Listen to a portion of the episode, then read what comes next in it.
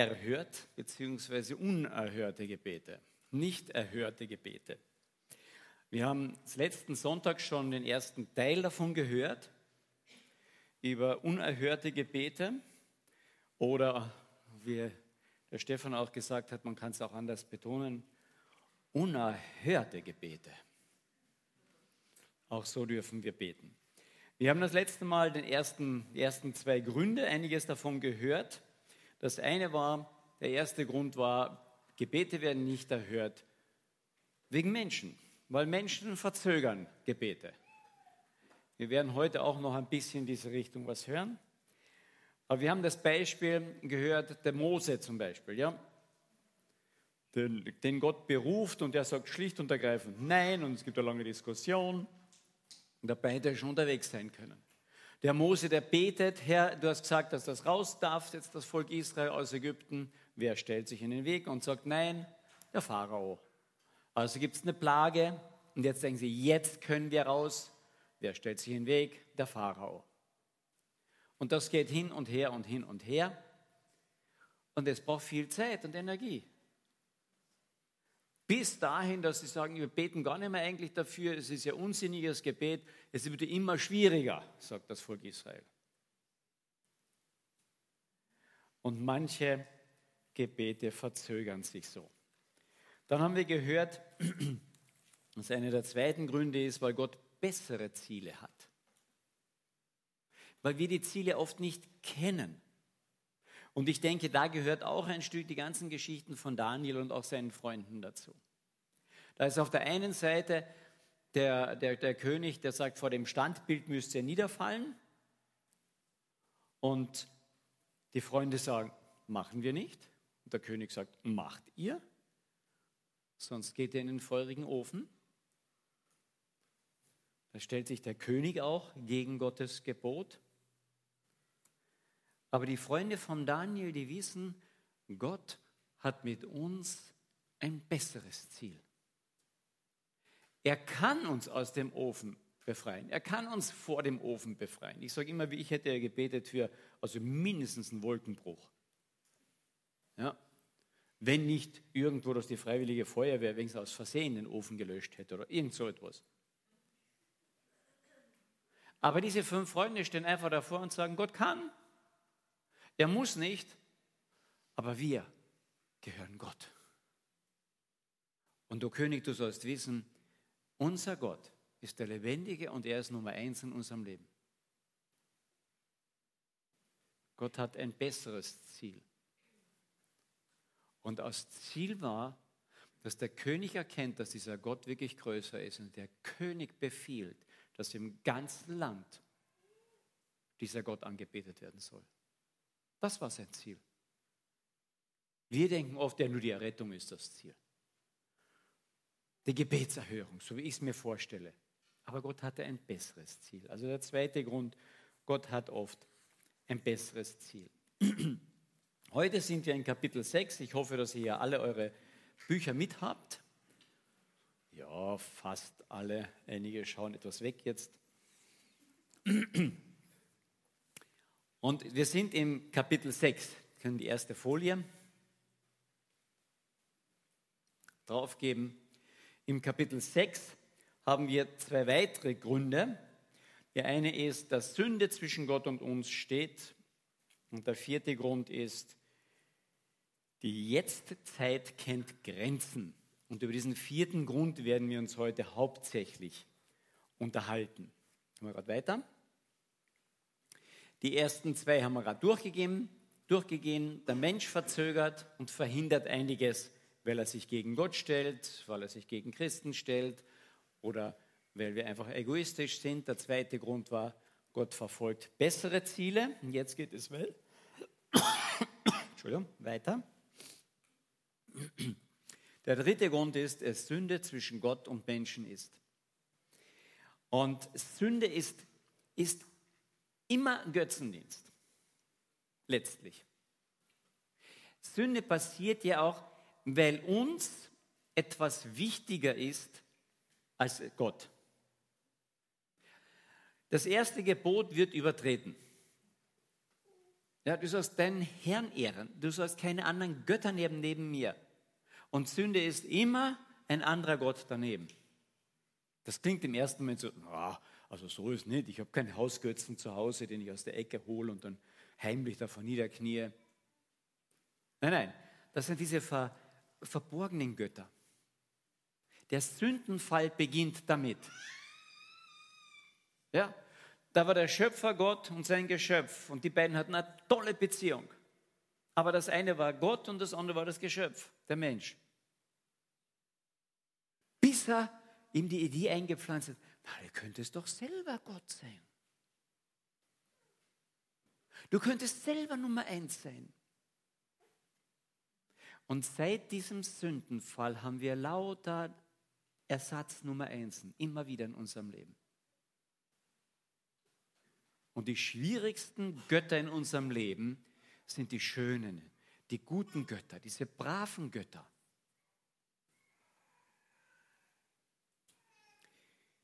Sünde, das, was zwischen mir und Gott steht, die Sünde ist immer ein Götzendienst. Ich verehre mir es etwas wichtiger als Gott selber. Und das kann ein Hindernis sein, ein großes Hindernis. Und eines der Dinge, das Gott das korrigiert in unserem Leben, ist, dass er einfach sagt, warten. Durch Warten hat sich schon manches geklärt. Nicht immer sofort. Ja, aber das Problem ist jetzt da. Herr, ich brauche es sofort. Ja, eigentlich schon gestern die Lösung. Jetzt habe ich eh schon so lange gewartet, von gestern auf heute. Jetzt. Und was ist passiert? Die Lösung des Problems steht absolut im Mittelpunkt. Die Lösung des Problems ist Nummer eins geworden. Mir ist die Lösung des Problems wichtiger geworden als Gott selber. Und um das Problem zu lösen, stellt sich Gott einfach mal hin und sagt, jetzt haben wir Zeit. Bis es dir wieder zuerst um Gott geht. Kennt ihr das? Also ich kenne das in meinem Leben immer wieder und immer wieder. Ja, das ist jetzt sowas von wichtig. Ja, aber so wichtig. Ich bete doch jetzt schon seit Jahren für meine Kinder. Ich bete ja noch länger ja, für, für manche Probleme in meiner Ehe. Herr, wenn diese Dinge gelöst werden, dann hätte ich den Himmel auf Erden. Ja? Das ist unsere Vorstellung. Und was wollen wir nicht mehr als den Himmel auf Erden? Ja, wenn wir beten, dein Reich komme, dann ist das ja oft in unserem Hinterkopf. Endlich Weihnachten für immer. Wisst ihr, dann ist Weihnachten für immer Nummer eins.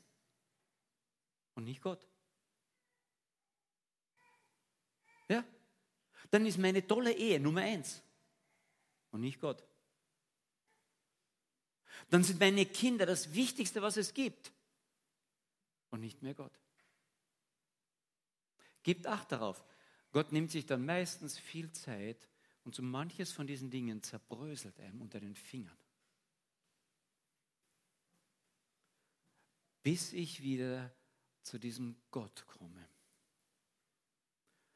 Und so wie die vier Freunde sagten dann, der kann das Problem lösen. Aber ob er es löst oder nicht, ich habe eine Nummer eins in meinem Leben, das ist Gott und nicht die Auslöschung dieses feurigen Ofens, dieses Problems. Ist nicht Nummer eins. Brrr, schwere Lektion. Ja, ich denke, einige kennen sie, sagen, hm, meisten stimmen irgendeiner auch drinnen. Das ist eine schwierige Lektion. Der Grund dass Gebete nicht gehört werden oder Gott ein bisschen schweigt einmal und einfach mal wartet, ist oder könnte sein Sünde. Ich habe eine andere Nummer eins in meinem Leben als Gott selbst.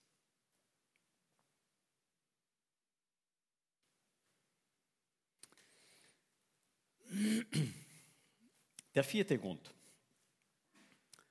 Zum nächsten, der vierte Grund für nicht erhörte Gebete. Die Jetztzeit hat Grenzen.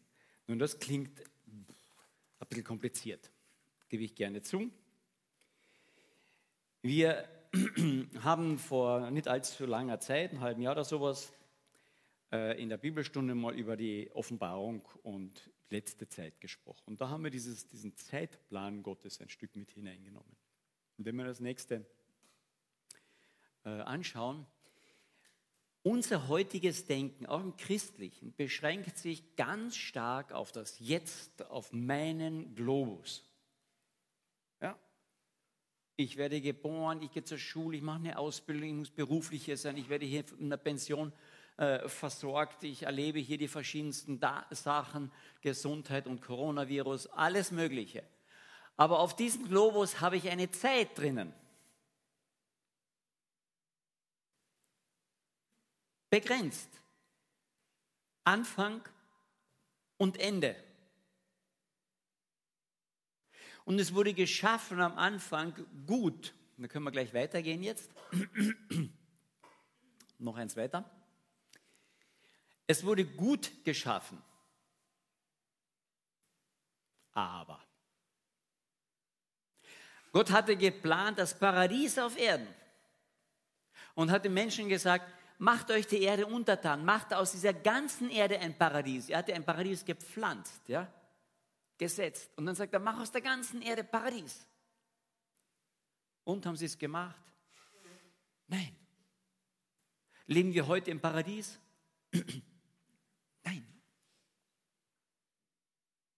Wir leben heute zwischen den Paradiesen.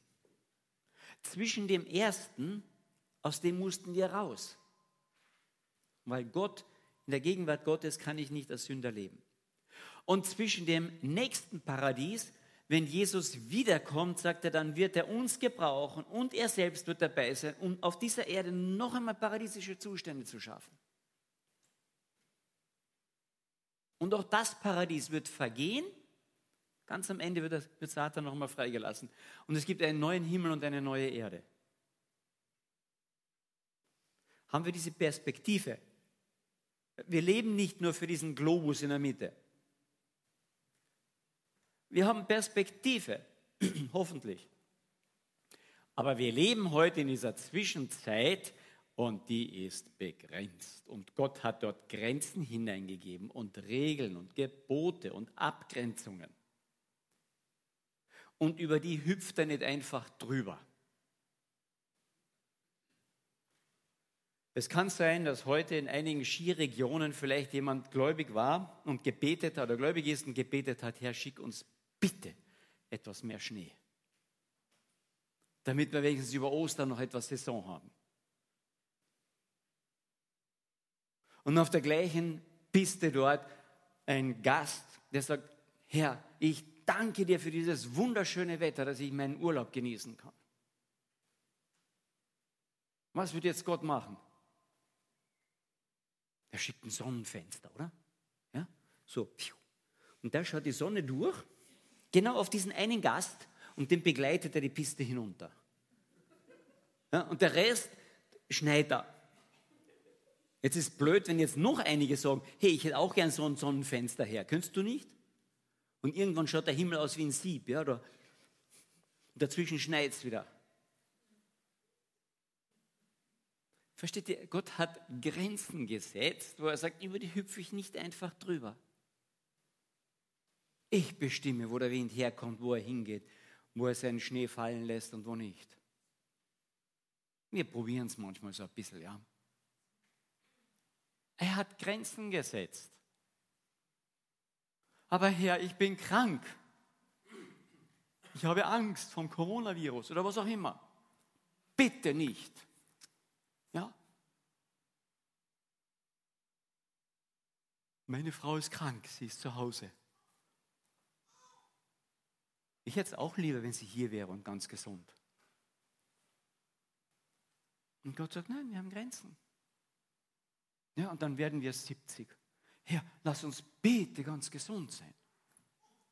Und wenn wir 80 und alles betet dafür und sagen, Herr, bitte lass den Opa ganz gesund sein. Und dann wird er 90. Und jetzt hat er schon mehr Enkel und Urenkel vielleicht. Und alle beten, lass den Opa ganz gesund sein. Und dann wird er 100, der Opa. Herr, lass den Opa ganz gesund sein. Heute hat er eine Grippe, bitte mach ihn wieder ganz gesund. Und dann wird er 110. Und irgendwann, wenn der Opa fromm ist, wird er sagen, bitte hört auf zu beten. Wir sind begrenzt in diesem Zwischenteil. Und deswegen werden nicht alle Gebete erhört. Natürlich kannst du beten, dass du 200 Jahre alt wirst. Ja, Im neuen Paradies wird das das normale Alter sein, 300, 400 Jahre auch. Für die, die da drin noch geboren sind, das ist eine eigene Geschichte. Natürlich darf ich dafür beten. Natürlich kann Gott das so machen.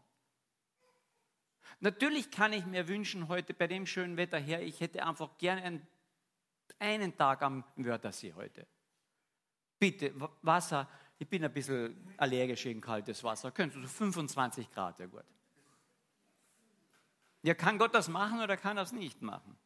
Na, natürlich. Ja, dann schaukelt er die Erde mal ein bisschen herum, dann sind wir halt mal einen Tag am Äquator und dann wird das aufgeheizt, passt alles. Ja, und der nächste hätte doch gern Wind und dann schaukelt er sie wieder zurück. Meine Güte, was wäre Chaos. Gott hat in dieser Zwischenzeit Grenzen gesetzt und deswegen erhört er nicht alle Gebete oder sagt zu manchen Gebeten Nein. Machen wir es mit unseren Kindern nicht gleich? Ja, unser Haus liegt so gegenüber der Dorfkirche. Unser Hügel, zweite Dorfhügel. Auf einem sind wir, die alte Dorfschule, und auf dem anderen die Kirche.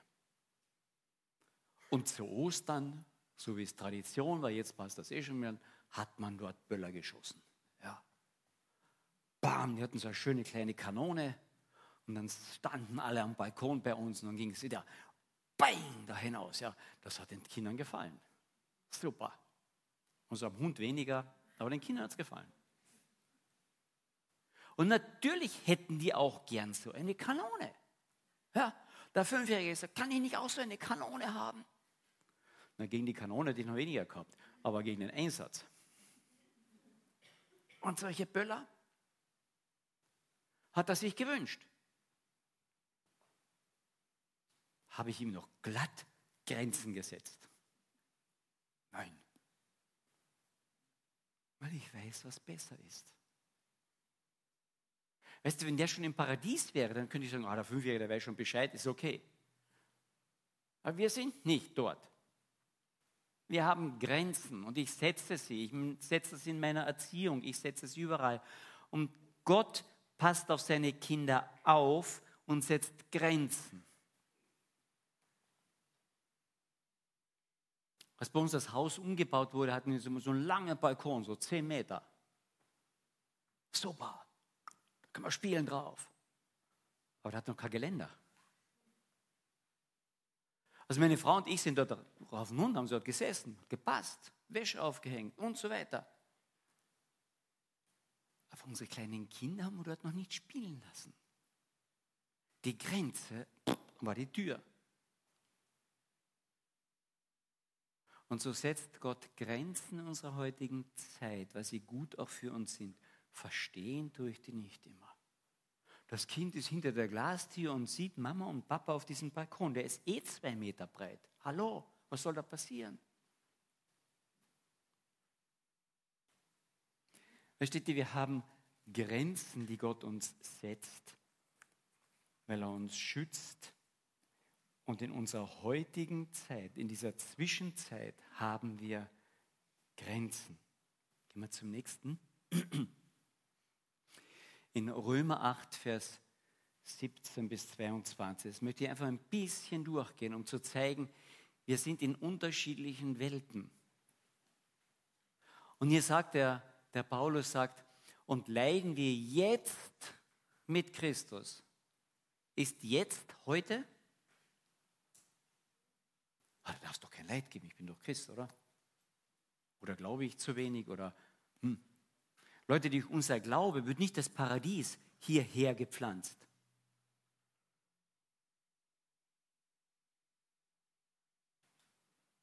Sondern durch den Glauben bekommen wir die Beziehung zu dem, der das Paradies einmal pflanzen wird, wieder. Aber durch den Glauben kriege ich nicht das Paradies hierher. Und leiden wir jetzt mit wem? Entschuldigung, mit Christus? Im Leid heute sind wir nie allein. Nie. Ja, aber er erfüllt meine Wünsche nicht. Habe ich meine Kinder verlassen, nur weil ich ihren Wunsch nicht erfüllt habe? Gott verlässt doch seine Kinder nicht, nur weil er mal Nein sagt. Aber manchmal fühlen wir uns dann so, gell? So wie die kleinen Kinder, gell? Sagst du Nein, sagen die, ich mag dich nicht mehr. Ja, kennen wir ja alle. Jedenfalls die Eltern. Ja? Und dann sind wir für mindestens ein halbes Jahr getrennt, oder? Ja, für eine halbe Minute vielleicht. Und dann kommen die Kinder wieder an die Hand, ja, hoffentlich. Oder der Papa kommt und die Mama.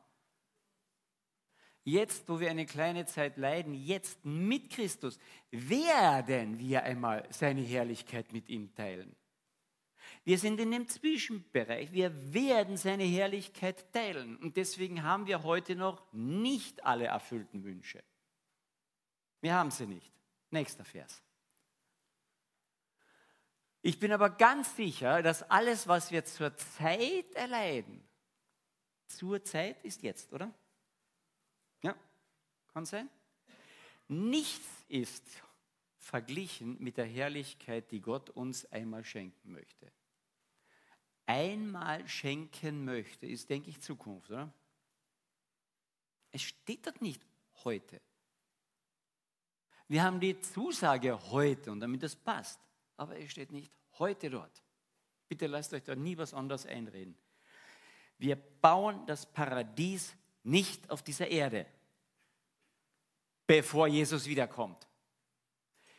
Wenn er wiederkommt, ja, dann reden wir von einem neuen Heute bauen wir. Also ich freue mich drauf. Ja, ich weiß nicht, ob ich dann auch Psychotherapeut bin, wahrscheinlich nicht. Bin wahrscheinlich wieder Maschinenbauingenieur oder irgendwas. Keine Ahnung. Ich weiß nur, dass mich jetzt vorbereitet für das, wo er mich nachher einsetzen will am Paradiesbau. Schon mal darüber nachgedacht? Ja, der Paul wird wahrscheinlich Klavier spielen oder sein anderes Instrument oder was auch immer. Wunderbar. Da werden wir arbeiten. Gell? Nächsten Verse. Ah, 19. Darum wartet die ganze Schöpfung sehnsüchtig und voller Hoffnung auf den Tag, an dem Gott seine Kinder in diese Herrlichkeit aufnimmt. aufnimmt. Warten heißt, dass es noch nicht da ist, oder? Und wer wartet? Nicht nur wir. Die ganze Schöpfung wartet. An der Stelle steht immer, sie stöhnt drunter, dass das alles noch nicht ganz perfekt ist.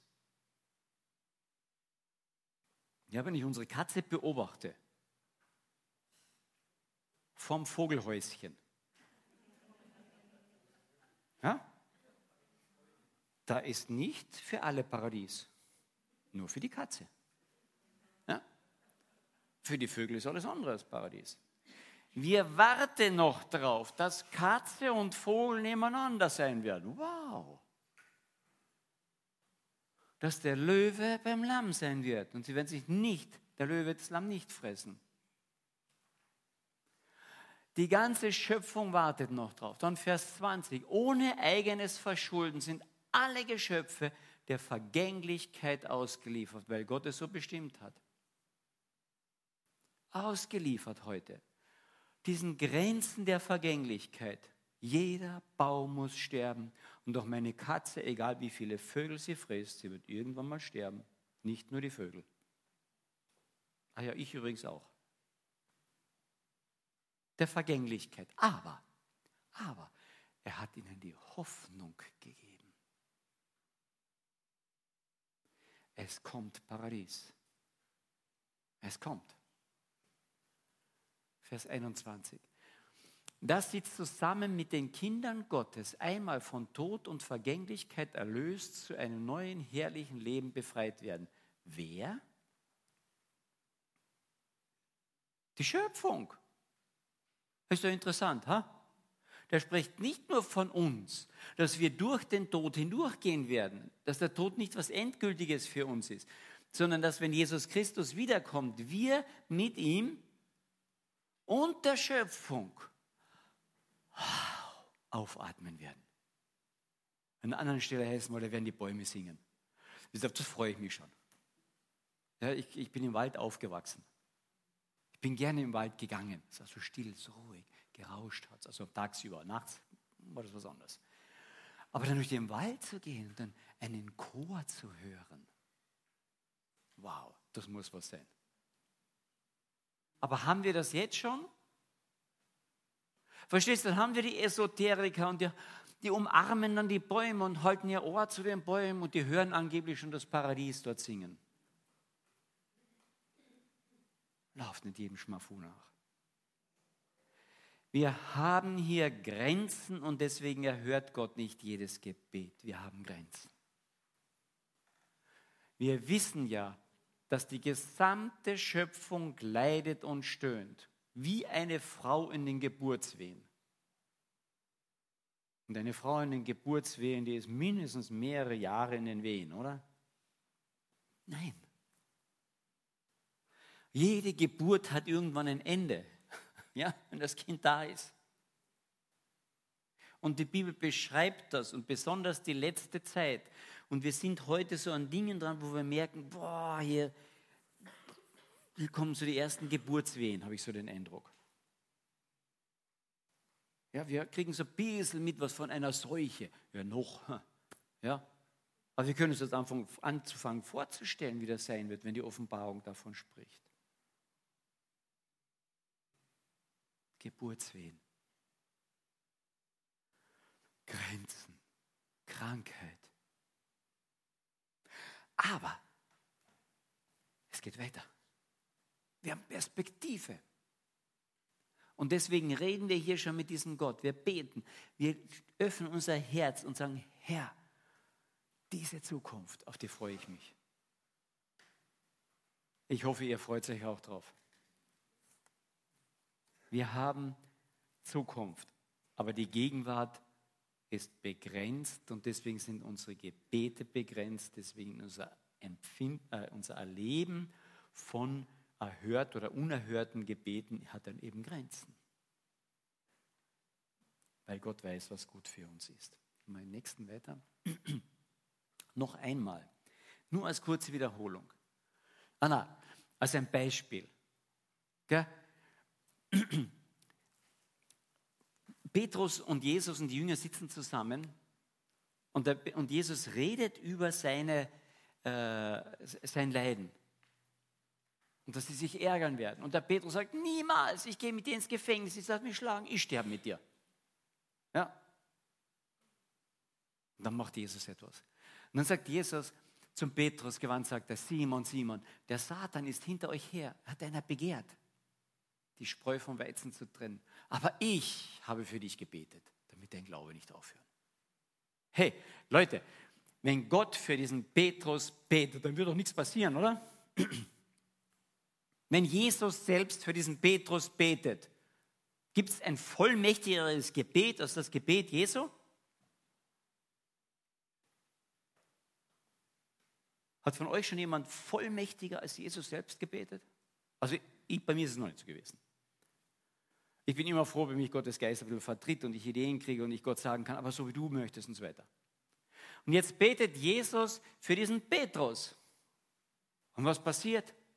Der Petrus folgt Jesus hinterher, ist in dem Hof drinnen und diese Mädchen dort sagt, hey, dich habe ich auch bei Jesus gesehen. Und er sagt, jawohl, zu dem stehe ich, zu diesem Jesus. Ich bin so stolz, ein Jünger von ihm zu sein. Oder? Das müsste doch so sein. Jesus hat doch für den gebetet. dass sein Vertrauen in ihn nicht aufhört.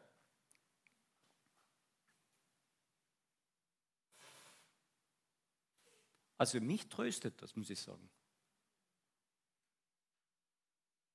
In dieser Welt sind Grenzen da,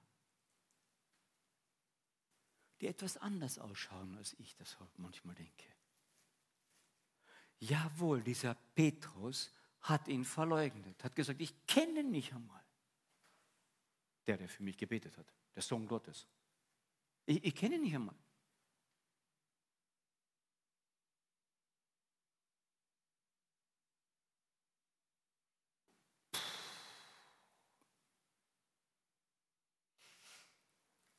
Aber als er diesem Auferstandenen wieder begegnet, da kämpft was auf.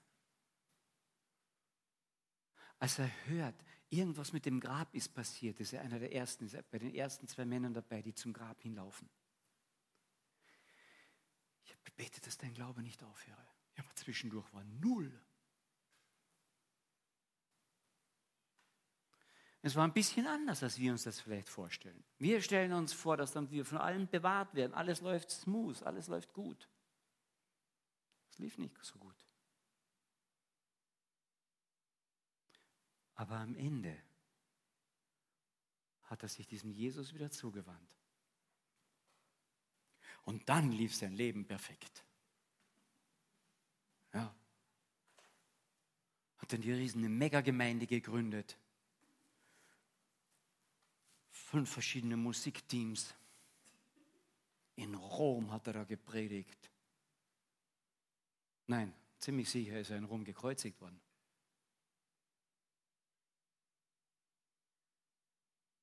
Versteht ihr, die, die wir jetzt leiden, wir haben eine Zukunft. Es erfüllt sich nicht alles nach unseren Vorstellungen, weil unsere Vorstellungen nehmen ganz schnell den Platz Gottes ein. Das hätten wir so gerne, das wäre uns das Wichtigste. Und Gott sagt, nein. Wir lernen oft durch Leid, durch Versagen, lernen wir oft erst, wer Nummer eins ist. Bob George hat ein tolles äh, Beispiel in seinem Buch Grace Stories drinnen. Er sagt, er ist in eine Stadt hineingefahren, die ziemlich überfüllt war. Da musste er am großen Parkplatz bei einem Einkaufszentrum oder was und sagen, ah oh, ja, was ist der Parkplatz? Kennt ihr die bitte? Parkplatz Klagenfurt der Innenstadt. Ja. Und da kommt er auf den Parkplatz, alles voll. Aber dort zwei Parkplätze nebeneinander. Super, hinüber. Und dann fährt vor ihm einer rein. Das sind ja zwei Parkplätze. Aber der, der vor, vor ihm reinfährt, fährt so rein, dass er auf dem Mittelstreifen stehen bleibt, beide Parkplätze voll macht. Fertig. Und der Bob George, gestandener Christ, steht dahinter. Schaut ihn ganz freundlich an. Ja. Und dann steigt der Knabe aus. So Midlife, gut, Ketten um und er war ihm ganz sympathisch. Nein, überhaupt nicht. Und dann sagt er, würden Sie nochmal zurücksetzen und so parken, dass ich auch da hineinkomme? Und dann sagt dieser sympathische Mann ihm, nein, und geht. Und der George sagt, wenn du jetzt nicht, wenn Sie nicht, nicht herausparken, dann werde ich, und er fängt an, aus seinem Auto auszusteigen. Und dann sieht er so seine, die Gedanken seiner Frau neben sich. Ja? Bob, bist du bei Sinnen? Und der war drauf und dran, ja, man kann uns nicht passieren in Klagenfurt, gell? das sind ja alles nette Leute. Aber plötzlich überlegt er sich und sagt, was tue ich denn? Und dann fragt er sich, Herr, was mache ich denn da? Und dann fragt er die Frage, wer bin denn ich? Bin ich hier ein Berserker, der hier, bam, wer bin ich denn? Und dann merkt er plötzlich, hier, wer bin ich denn? Dann muss ich Gott fragen, wer bin ich denn? Und Gott sagt, du bist von mir das geliebte Kind, du bist mein geliebter Sohn. Völlig angenommen. Du bist okay in meinen Augen. Und dann merkt er plötzlich, ich, ich bin Gottes geliebter Sohn, total von ihm angenommen. Und jetzt werde ich um den Parkplatz streiten? Ist doch idiotisch. Dann ist er weitergefahren, viel im Rückwärtsgang, damit der Knabe erst da weggeht und nicht den Sticker aus seinem Auto hinten sieht. Smile, Jesus loves you. Hm. Kennt ihr das auch? Ja? Überholst du jemanden und denkst, hm, der hat auch einen Fisch auf dem Auto und ich bin etwas über die Geschwindigkeit gefahren. Hoffentlich hat er meinen Fisch nicht gesehen. Also ich kenne das. Ich habe auch einen Fisch am Auto. Was ist uns in unserer heutigen Zeit wichtig, wo ich heiße, ich habe Grenzen, aber diese Grenze letztlich ist hoffentlich Gott.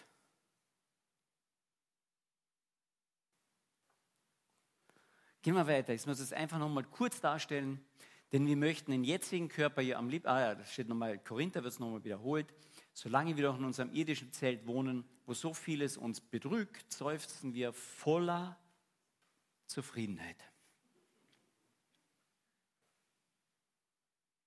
In Christus müssen wir doch total zufrieden sein.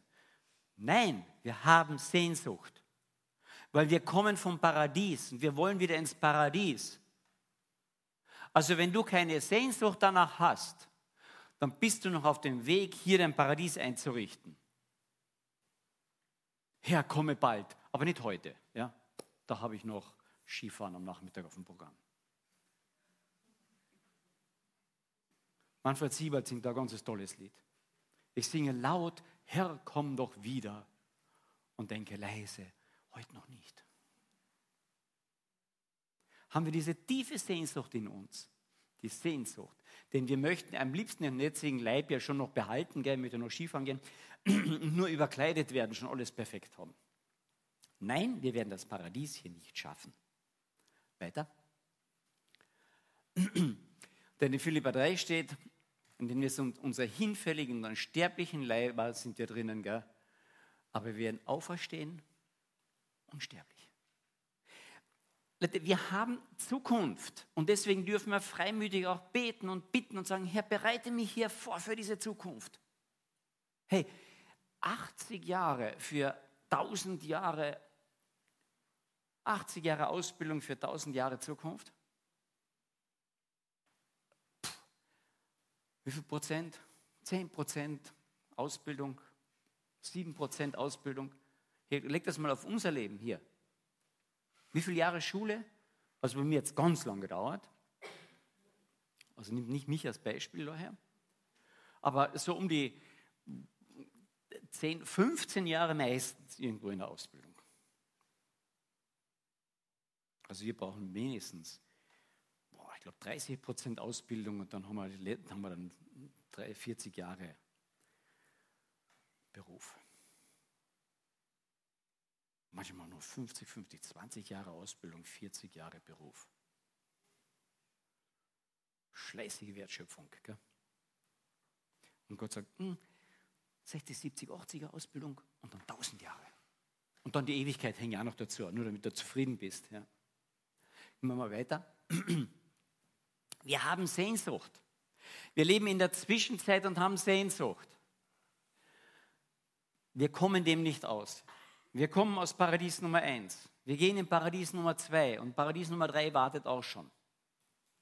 Neuer Himmel, neue Erde. Aber jetzt sind wir dazwischen. Die ganze Schöpfung hat Sehnsucht. Ich möchte zum, als Abschluss zu diesem vierten Punkt Jesaja 43, 1 bis 3 noch lesen. Ihr könnt es mitlesen hier. Nehmen wir das nächste noch, da ist nämlich aufgeschrieben. Da heißt es, aber jetzt, wann? Paradies? Nein, jetzt. Aber jetzt. So spricht der Herr, der dich geschaffen hat. Du kommst aus dem Paradies ursprünglich.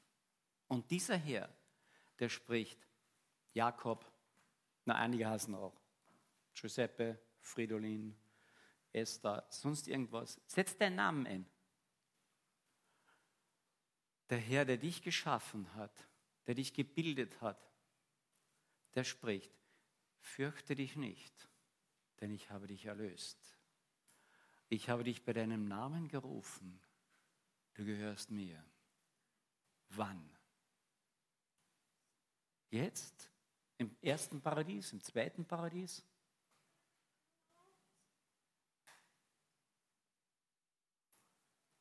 Jetzt und für immer. Für immer. Ab jetzt. Wenn du durchs Wasser gehst, Moment, Moment, Moment, Herr, ich gehe mit dir, aber durchs Wasser?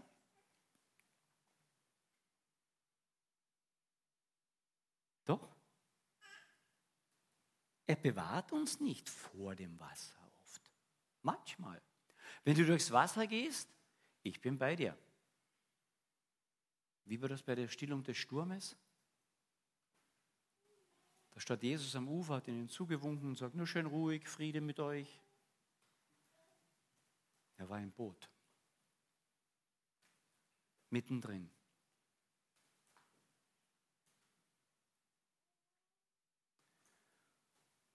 und durch Ströme gehst, sie werden dich nicht überfluten. Wenn du durchs Feuer gehst, wirst du nicht versenkt werden und die Flamme wird dich nicht verbrennen. Was heißt das? Heißt das, dass die mir nichts anhaben können, dass ich im feurigen Ofen hineingehen kann und mich verbrennt es nicht? Hat sich schon jemand mal verbrannt? Bügeleisen stehen gelassen, ja.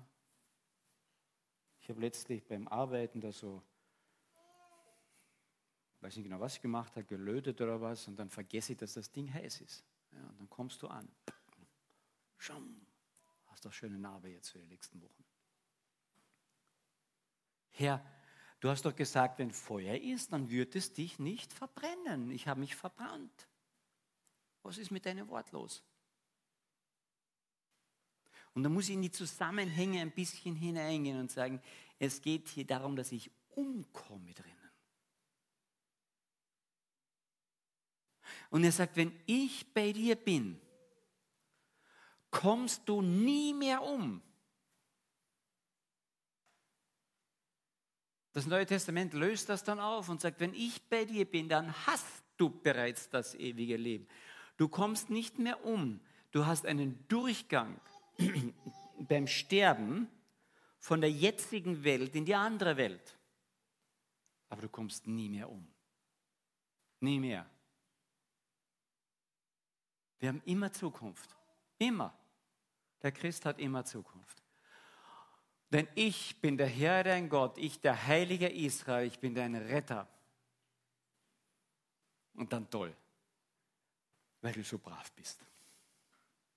Nein, weil du teuer bist in meinen Augen, wertvoll. Hey, Gott schaut dich an, jeden von euch, und sagt, wow, ein Goldstück. Wertvoll.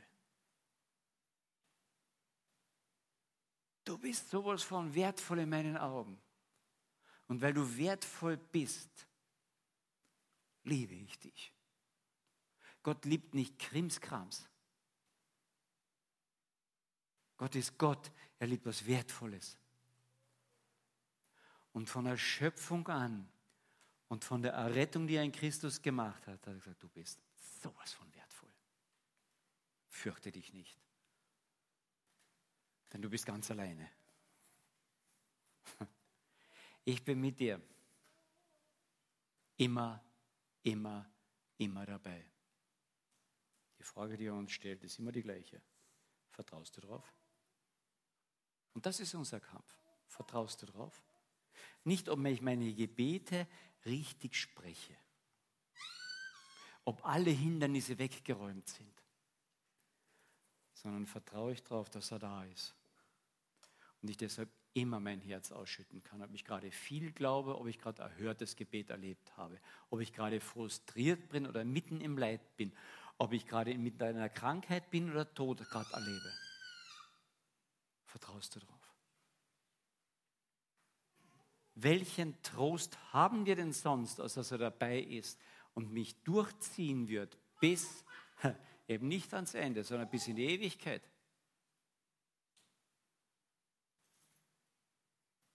Unsere Schwägerin hat unwahrscheinlich Schweres in ihrem Leben erlebt. Ihr Mann, der sie sitzen hat lassen. Ein Kind, das mit ein paar Monaten gestorben ist. Und ihre Sehnsucht war wenigstens in einer Pension nochmal am Partner und nicht alleine zu sein. Jetzt lernt sie jemanden kennen, einen gläubigen Mann. Und das fangen an so Hochzeitsglocken an zu läuten etwas.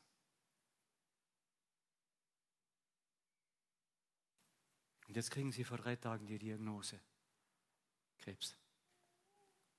Er hat Krebs. Speiseröhrenkrebs, unheilbar, letztes Stadion.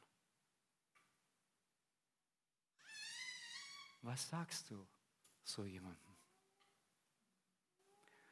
Was sagst du meiner Schwägerin?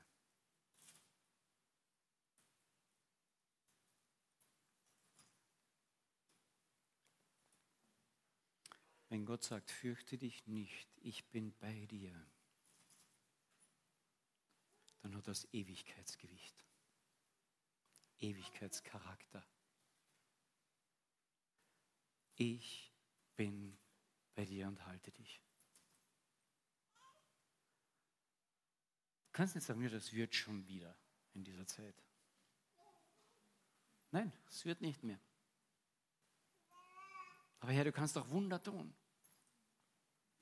Wie hat die ganze Familie gebetet, dass dieses Kind schwerst krank auf die Welt kommt? Herr, tu doch ein Wunder. Und dann müssen sie es beerdigen. Und Gott sagt, ich bin bei dir. Ich bin in deinem Leid mittendrin. Du kannst mit mir reden, du kannst dein Herz mit mir teilen, du kannst beten. Die Antworten sind manchmal anders, als ich mir das vorstelle. Aber die Antworten, sagt Gott, die ich gebe, sind immer besser. Glaubst du das? Glaube ich das?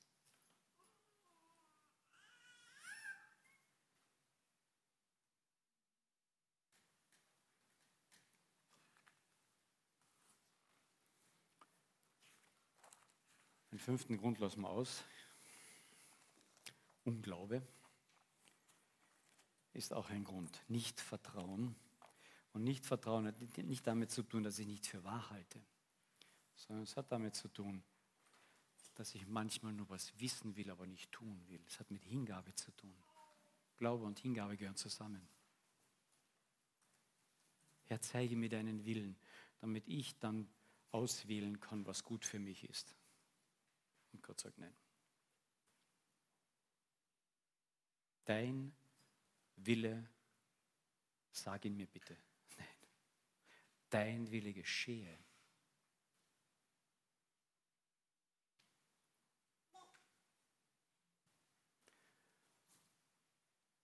Und wenn dann Leid kommt, ein Todesurteil kommt, ein Kind stirbt, sich durchzuringen zu diesem einen Satz, Herr, dein Wille geschehe.